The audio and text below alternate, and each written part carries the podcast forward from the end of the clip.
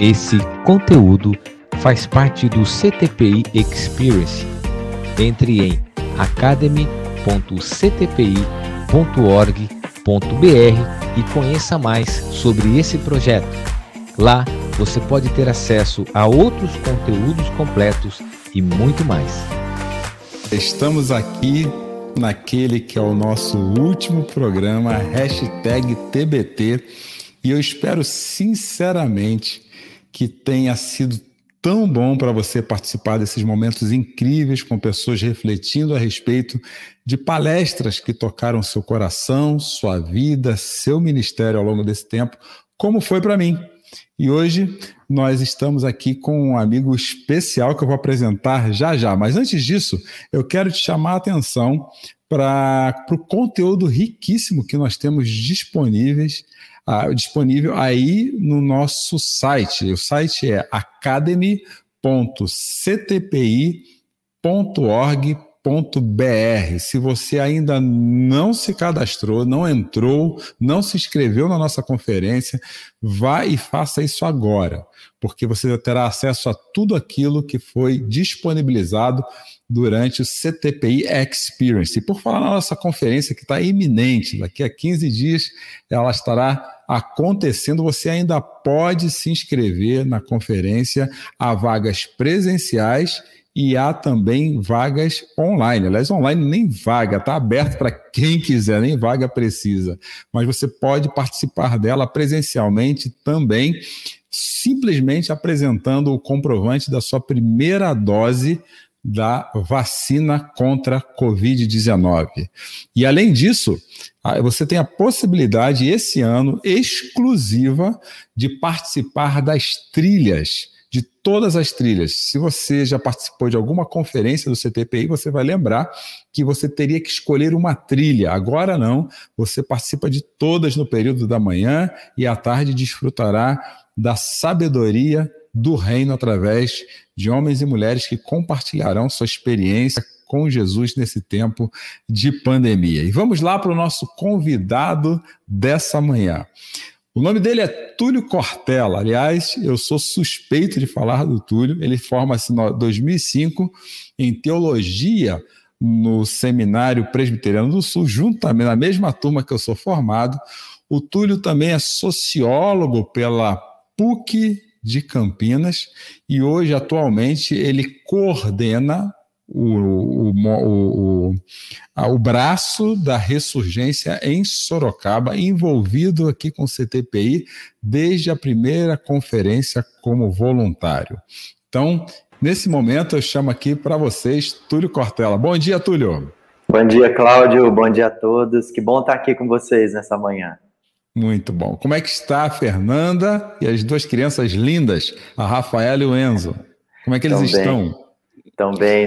Estamos aqui, né, acompanhando o crescimento das crianças. Muito rápido, né? Às vezes é mais rápido do que os pais almejam, né? A gente às Verdade. vezes pede que seja mais lento. Túlio, é já tem um pessoal conectado com a gente aqui. Olha quem está conosco. O Márcio Gleick, olha, de longe, hein, para a gente que está aqui na região de Campinas, Sorocaba. Ele, vai, ele está conectado de Rondônia, de Paraná. Eu tenho um grande amigo, um amigo nosso, né, que é de Paraná, o Wagner Sim. Nogueira. Grande um abração aí, ele é gente boa. Aliás, foi eleito aí o, o aluno da nossa classe, né? Joia, é, abraço para todos aí de Paraná, de Rondônia. Um abração especial. Aqui está como Clínica Real, eu creio que é o nome do lugar, mas de Campinas conectado com a gente. Você que está aí na Clínica Real conectado com a gente, seja bem-vindo. E o Gustavo Nicolini também de Campinas aqui conosco. É muito bom receber. Fernanda Cortella, não podia faltar, fã número um do Túlio, né? Pois é, que vamos ver, né? Ela, ela vai confirmar ou não tudo que eu vou dizer aqui hoje. É verdade. Se você quiser saber do assunto de hoje, pergunte para Fernanda.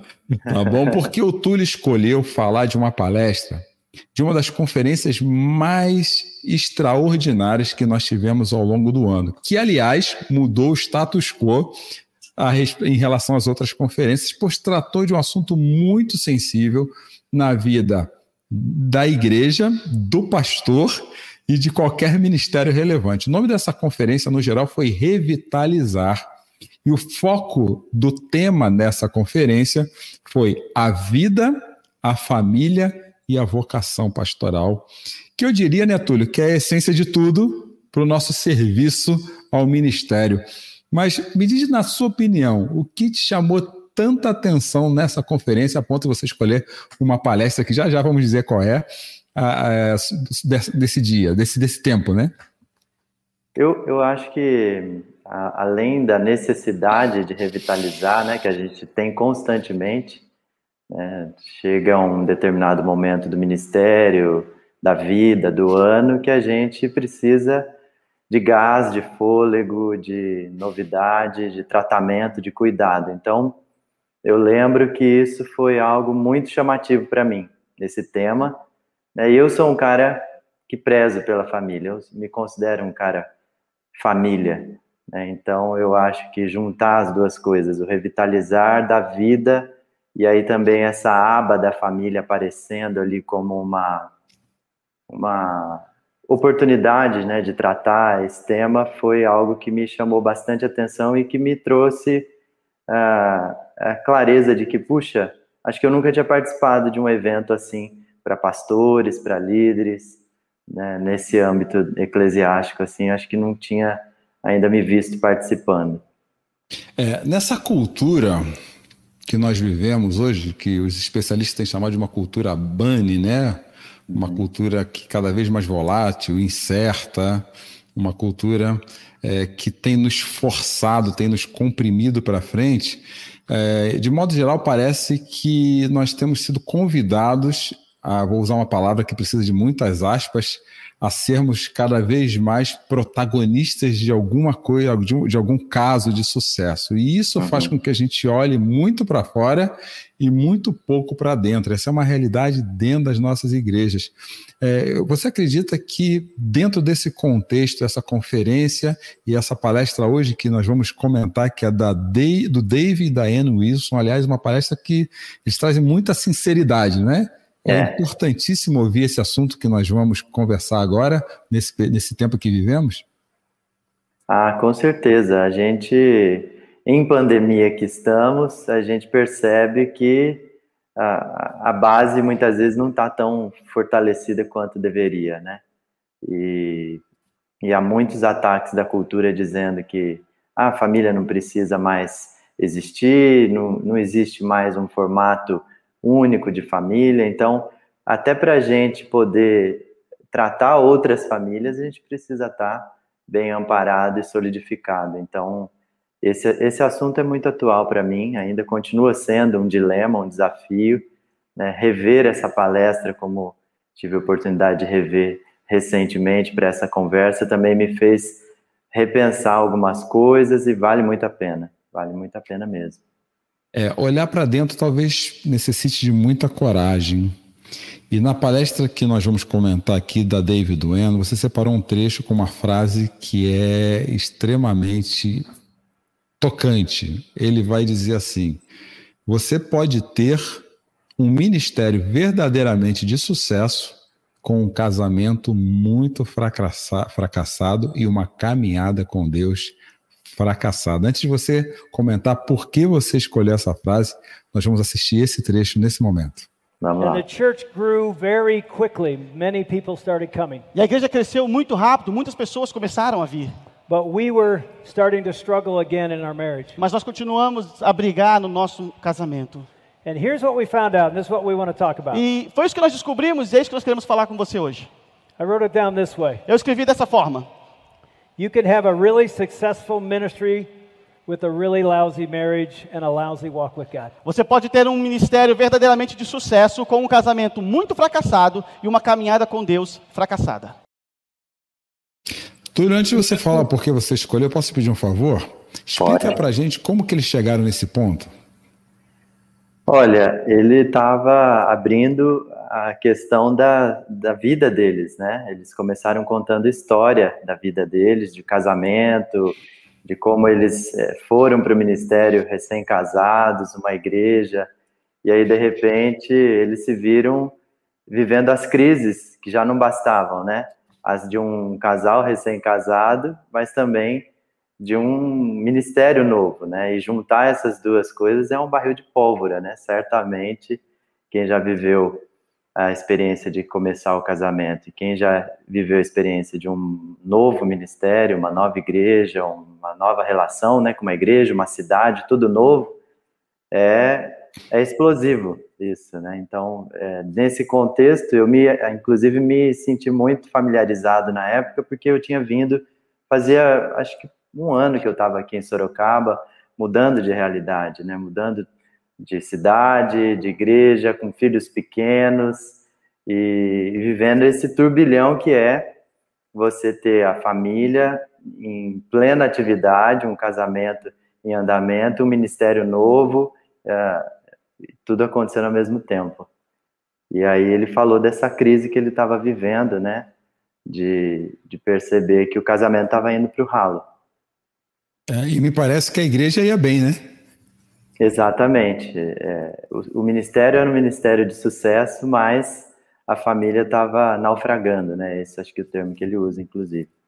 É, e a Anne parece que ela me fala num momento, como foi uma frase interessante que me chamou a atenção, ela fala assim, se me perguntasse na hora que eu estava casando se, o, se ele tinha defeitos, se o David tinha defeitos, eu ia falar assim, mas como defeito nele, né? Não, não, é impossível ele, é ter defeito. E seis meses depois, seis meses depois, é, fazendo-se a mesma pergunta, ela parou e falou assim: Eu nunca me casaria com um homem igual a esse. É. e surgiu na mente dela, se eu me recordo bem a respeito da palestra, aquela frase que talvez seja comum a muitos de nós: a pessoa perfeita está lá fora e não está uhum. aqui dentro. Uhum. E, e, e, eu sempre ouvi, não, talvez aqueles que nos ouvem, aliás, Rodrigo Rodrigues, seja bem-vindo aqui conosco. Da onde você fala, Rodrigo? É, surge aquela questão que a gente sempre ouviu, né? Que é, primeiro Deus, depois a família, e parece que na hora do dia a dia, nas cobranças do ministério pastoral, fica difícil conjugar esses dois verbos juntos, essas duas afirmações juntas, não? É, eu acho que é por isso que essa palestra é um tremendo de um chacoalhão para a gente, né? Para mim foi, pelo menos. Porque quantas vezes eu ouvi-la e, e, e, assimilar a experiência deles e tudo que eles trouxeram ali, né? É, vai ser relevante para mim. Porque os dias vão passando, as demandas vão invadindo, né? As nossas agendas, os nossos corações como seres humanos, pastores que somos né, apaixonados pelo ministério, como ele diz ali na palestra que ele estava. A gente às vezes fica até viciado no trabalho e de repente um clique, né? Percebe que tudo está desmoronando, tudo vai pelos ares, porque se o sucesso é só no ministério, como estava acontecendo ali com ele, mas o casamento está naufragando, a família vai sucumbir em algum momento, né? E alguma coisa precisa acontecer, algo precisa ser feito e rápido para que isso não aconteça. Né? Então, se a minha relação com Deus, como ele diz, também está frágil, também é um fracasso, como que eu vou conseguir, como pastor, continuar indicando o caminho para outros? Né? Como é que eu vou conseguir é, dar suporte se a base está ruindo, né? O edifício não fica de pé, né? Se a minha esposa, meus filhos não tem um relacionamento saudável comigo, e se eu não cuido deles como eu deveria, como a Bíblia me orienta, né, que o, o líder, o presbítero, o pastor deve primeiro liderar, governar, cuidar dos seus, né, dentro de casa. Não tenho tempo para ouvir, eu não tenho tempo para conviver com eles, mas eu tenho tempo para ouvir pessoas de fora, conviver com pessoas de fora da igreja, tomar café com gente que ainda nem frequenta a igreja. Alguma coisa está errada. E aí o fracasso é uma iminência, né? Dentro de casa. Por isso, quando eu ouço o Dave dizer essa frase, eu ainda fico com a barriga gelada, assim, dá um frio na barriga. Eu Nós, paral... paralisa, né, a gente? Eu, eu fiquei me questionando naquele dia, né? Como é que tá a minha relação com Deus, em primeiro plano? E como é que tá o meu casamento hoje? Que nota que eu daria para cada um desses importantes relacionamentos? E olha, confesso que a nota não foi das melhores, não. Ah, eu não vou nem falar para Fernanda colocar uma nota aí no chat para gente, mas eu fiquei, ah, eu vou confessar um pecado aqui, ó. Eu fiquei com raiva de você por me fazer assistir essa palestra, viu? É, eu imagino. Porque quando eu olhei para essa palestra, eu olhei para minha agenda, eu falei assim, olha, É, essa palestra, aliás, vocês que estão nos ouvindo, é muito bom eu dizer que todas as palestras comentadas aqui no hashtag TBT, elas estão disponíveis também na plataforma academy.ctpi.org.br, se você quiser entender mais disso. Porque o Túlio me deixou envergonhado, porque parece que não é fácil, né, Túlio? É, realmente conciliar, porque pastor ele, ele, ele sofre de um ato idólatra, a meu ver, que é achar que é a quarta pessoa da Trindade. O que o Pai, o Filho e o Espírito Santo não faz pela igreja, ele acha que faz. Eu, pelo menos, vezes, me pego muitas vezes achando que eu faço. E nisso ele acaba negligenciando alguns valores fundamentais dentro de casa. E não sei se você vai se recordar, no desenrolar, lembra do jantar que ele marcou com ela? Sim. Do jantar das rosas? Sim. sim. E parece que havia uma relação é, é, re, é, recursiva, recorrente uma reação recorrente dele toda vez que ela queria se posicionar. Você lembra disso? Sim, é, é, acho que é a reação de todos nós, né?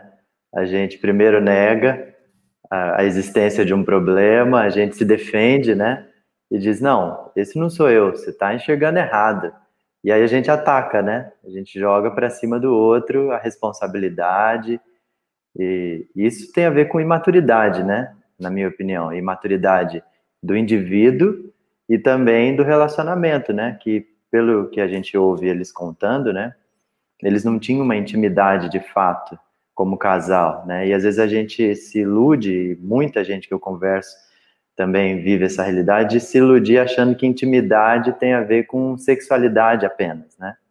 E, e é, é muito mais amplo. Eu acompanhei um casal que não conseguia engravidar e, e o problema estava na intimidade, mas não na intimidade sexual, na intimidade que ia além, né, de perceber que eles não conversavam, que eles não tinham uma interação, e isso fazia com que o relacionamento fosse raso, superficial, né?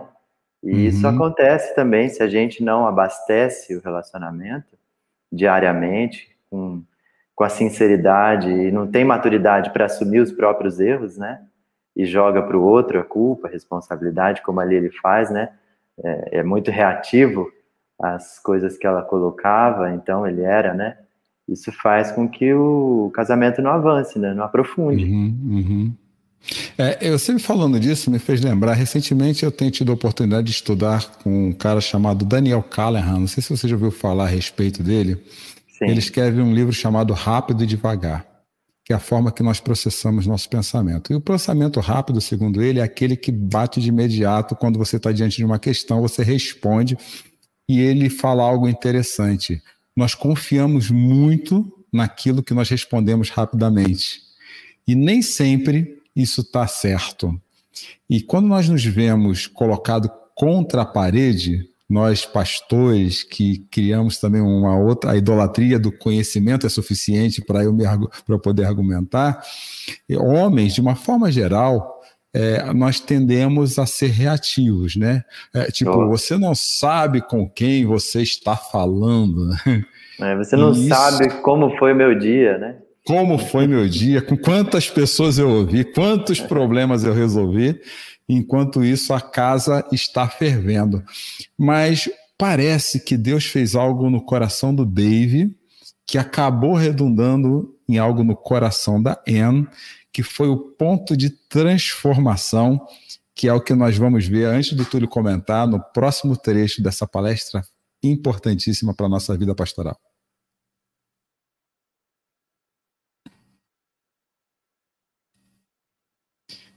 Acho que roubaram o Kleber daí ontem. so she shared her heart and how it had become cold. Então ela compartilhou como o coração dela estava se tornando gelado. I knew I had missed a whole lot of what's going on in our marriage. Eu percebi que eu havia perdido muita coisa que estava acontecendo na vida dela. And so as she continued to talk, I heard God speak one more time. E aí, enquanto ela estava falando, eu ouvi Deus falar mais uma vez. And he said one word. E ele disse uma palavra. Repent. Arrependimento. Repent. Arrependimento. Repent. Arrependimento. And here's the amazing thing. I and probably you, as a preacher, have preached this word metanoia, repent, many times. E talvez, assim como eu, você que também é um pregador, tenha feito mensagens e pregado essa mensagem muitas vezes da metanoia, da transformação, arrependimento. Calling people in our churches to, to go a new way, to change their life and start a new life. Dizendo às pessoas da nossa congregação que elas deveriam se arrepender, mudar de vida. But in one word, I knew Jesus was saying to me a different meaning for repent. E em uma palavra eu entendi que Jesus estava falando comigo o que era arrependimento. In one word, I knew all of this. Em uma palavra eu aprendi isso aqui tudo. Jesus was saying, Your heart has grown cold for me. Jesus disse para mim: O seu coração se esfriou para mim. You have lost your first love. Você perdeu o seu primeiro amor. You are in love with the ministry, but you're not in love with the God of the ministry. Você está apaixonado pelo ministério, mas você não está apaixonado pelo Senhor do ministério. Rapaz, essa foi na boca do estômago, não? Foi, foi. Como foi É. para você ouvir que muitas vezes as nossas paixões como pastores estão no ministério e não no Senhor do ministério, Túlio? Exatamente isso para mim, Cláudio. Um soco na boca do estômago. Né? Ser alertado para isso, ser direcionado para pensar nesse assunto, é, é, é algo que às vezes a gente não ouve de qualquer um, né? Às vezes o amigo de ministério, o colega, não tem coragem de dizer, ó, você precisa pensar aí, você está idolatrando o ministério, não o Senhor do ministério, né? E e acho que a idolatria, né, idolatrar a igreja e não o Senhor da igreja, é quase que como repetir a, a construção do bezerro de ouro, né? A gente idolatra muitas vezes um prédio, idolatra o ministério, um título, ah, e vai entrando num ativismo, né? E não lembra de amar a Deus sobre todas as coisas, que é realmente a base, é, é um pecado comum. Né? Assim como um, no mundo corporativo, né? Um- uma pessoa pode se tornar workaholic e idolatrar o seu trabalho, a sua profissão, a sua empresa, esquecer do seu propósito, a gente também pode fazer exatamente isso como pastor. Não há uma diferença. O nosso coração também é enganoso e se a gente descuida, é isso que acontece.